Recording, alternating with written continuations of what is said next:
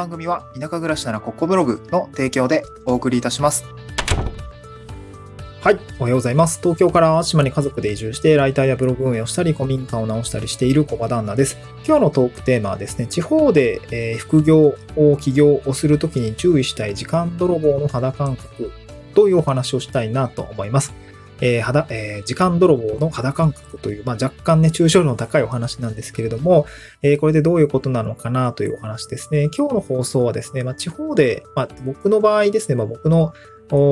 昨年の経緯で言うと、本当に地方移住をして、かつ脱サラ移住だったんですけども、だから、これから地方で起業したりとか、まあ、地域おこし協力隊やったりとか、まあ、地方でね、自分の個人事業主としてフリーランスをやっていく方向けの、えー、お話、まあ、体験談みたいな形ですね。こんな話をしたいなと思います。で、今日の内容なんですけれど、まず結論はですね、自分の時間の大切さを理解した方が良いということですね。自分の時間の大切さを理解した方が良いというお話。えー、なんでその話をしようと思ったきっかけというのが2つ目ですね。あの、田舎で、地方で、えー、まあこれは人による、人にもよるし、環境にもよるので、えー、自分の身の回りに、の人たちを見てみて、こういう人っているのかなとかね、想像してみたりとか、実際に心当たりがある人は、あら、確かにいるいるみたいな感じで共感してもらえばいいかなと思うんですけれども、あの、一緒に働く人たちですね。えー、こんな人たちもいますというお話ですね。で、そういう人たちと働くとどうなることが起きて、どういうことに悩むのかっていうところですね。えー、体感ベースでお話をしたいなと思います。で、まず一つ目ですね。これ結論なんですけど、えー、地方でま副業だったり起業をしようとするとですね、自分の時間の大切さというのがすごく身に染みます。これ会社員だけやっていたりとか、まあ、公務員もそうなんですけども、なんかこう、うん、頑張っても収入が上がらない固定報酬制度、まあ残業とかもあるけれども、大きくは変わらないじゃないですか。その固定報酬制度で働いてない人たちっていうんですかね。まあ僕みたいに稼働したフリーランス、フリーランスとして稼働したる、すると、それが収入になったりとか、何か成果につながるような人たちというのは、まあ経営者もそうですね。えー、というのはやっぱり自分の時間というのがすごく大切だよねっていうお話です。で、その副業を始めるとですね、例えばウェブライターなんかすごくめちゃくちゃわかりやすいんですけど、自分が投入する時間ですね。例えば執筆に当てる時間とか、えー、企画構成を考える時間というのは、本当にそこの1時間とか2時間、まあ10分でもいいですし、20分でもそうなんですけど、金銭的な価値が生じます。で、これをですね、すごく僕は Web ライターという仕事を始めて身に染みました。うん。Web ライターって本当に1時間あったら企画構成、まあリサーチもできるし、企画構成もできるだろうし、で、もう1時間あったら執筆までやって、もう早い記事だったら納品できちゃう。で、これで記事単価が3000円だったり5000円だったりとかすると思うんですけど、まあ、そうなったら、まあ、時給に換算すると2000円とか、まあ、1500円とか1000円とか、あの、作れるわけですよね。で、今自分が過ごしているこの1時間というものに、えー、えっと、自分自身の価値、まあ、これを高めることはでき、できる余地もあるし、まあ、最初はね、時給200円とか300円とかっていうケースもあるんだけれども、えー、っと、自分の時間に時給が発生しているという、まあ、自分株式会社で言うと時給が発生しているっていうのがすごく、あの、体感することになるかなと思います。特に Web ライターというお仕事については特にそうですね。うん。で、そうすると、結構その、時間の使い方大切になるんですよね。で、まあ、二つ目のちょっとお話になるんですけど、地方で一緒にこうお仕事をしていくときに、こういう人って絶対にいるので、えー、なんていうのかな、あの、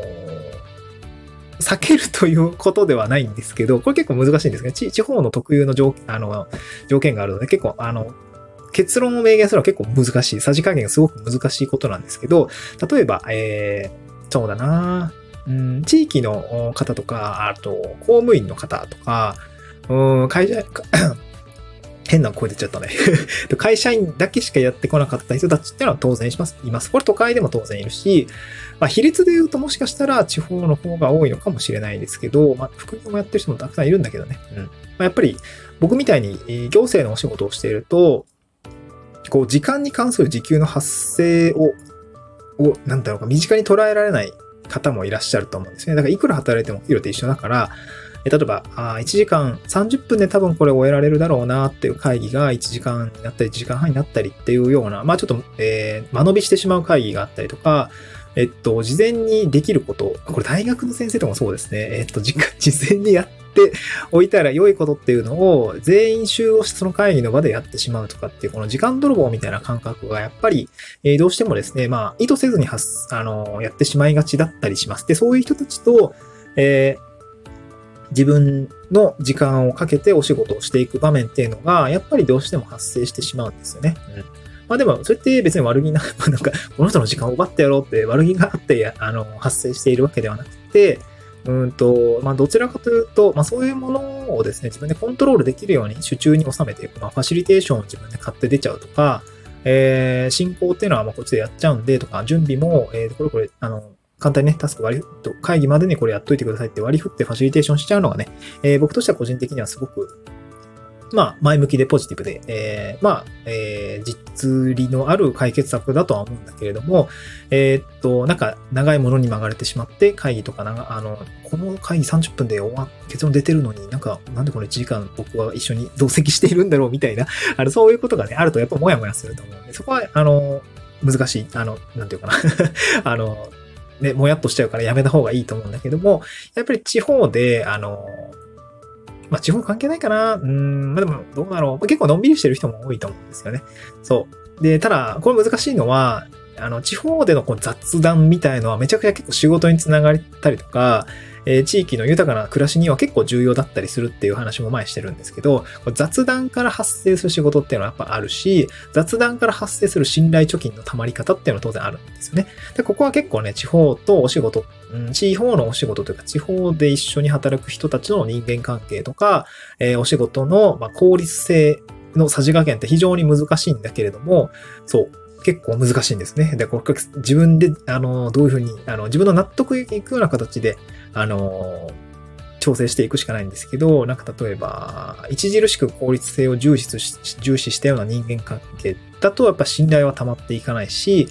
えっと、信頼ば、なんていうかな、間延びし、変に間延びして、自分でコントロールできるのに間延びしちゃってるようだと、やっぱ効率が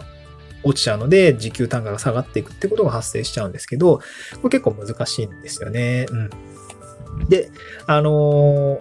ー、じゃあそういう人たちですね、まあ、あまそういう人たちって言い方良くないね。なんていうのかな。うん、まあ、意図せず時間を取られてしまうような方々とお仕事するっていうことは、念頭に置いた上で自分でハンドリングできるように、例えば自分で会議のファシリテーションに手を挙げたりとか、自分のペースでお仕事ができるように周りを調整していくっていう力が地方で働くときには結構重要かなと思いますね。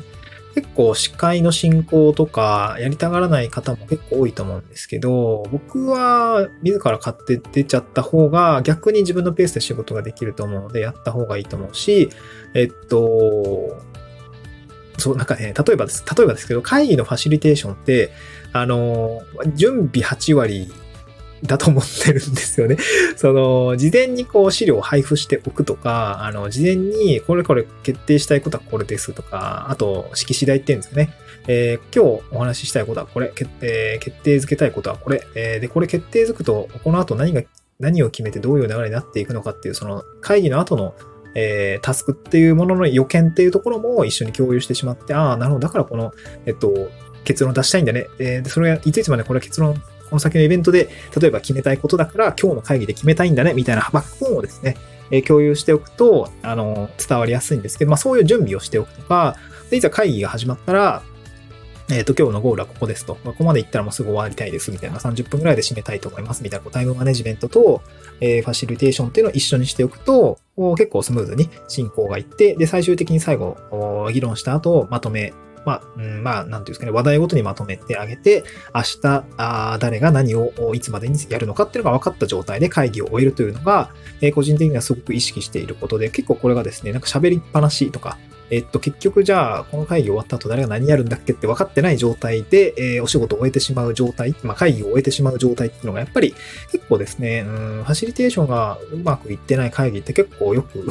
目にする。まあ、うん。まあ、僕の仕事柄、そういう、なんていうのかな、個人事業主とお仕事することはあんままだないんですけど、うん、結構時間感覚がのんびりされてる方っていうんですかね。あの、それがすごくね、いいことでもあるんだけど、なんかそこはでもやっぱり、うん、個人的にはあまり好きじゃないかなと思うので、そういうところは自分で締めていくってことはやってるんですけども、まあ、地域でね、例えば僕なんか今地域おこし協力隊のお仕事してますけど、そういうことがあったりとか、あと行政での会議体に、行政周りの会議体とか、えー、っと、一般社団ですかね、この前は観光協会さんとかの打ち合わせに行ったりとか、今日はね、ちょっと保育園の、今日じゃないわ、えー、っとね、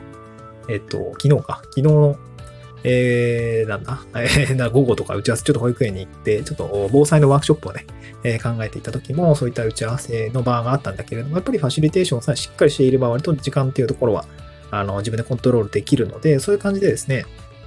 えっと、相手の時間泥棒にならないことも大切だし、自分の時間をしっかりコントロール、自分の手中に収めておくっていうこともすごく重要で、で、結論から言うと、まあ、副業だったり起業する、まあ、個人で働くという方は、えー、っと、自分の投入する時間っていうものに金銭的な価値があるよってことをすごくね、えー、実感すると思いますので、大切にしていこうぜっていうお話でございました。はい、今日はそんなところでございました。また次回の収録でお会いしましょう。バイバイ。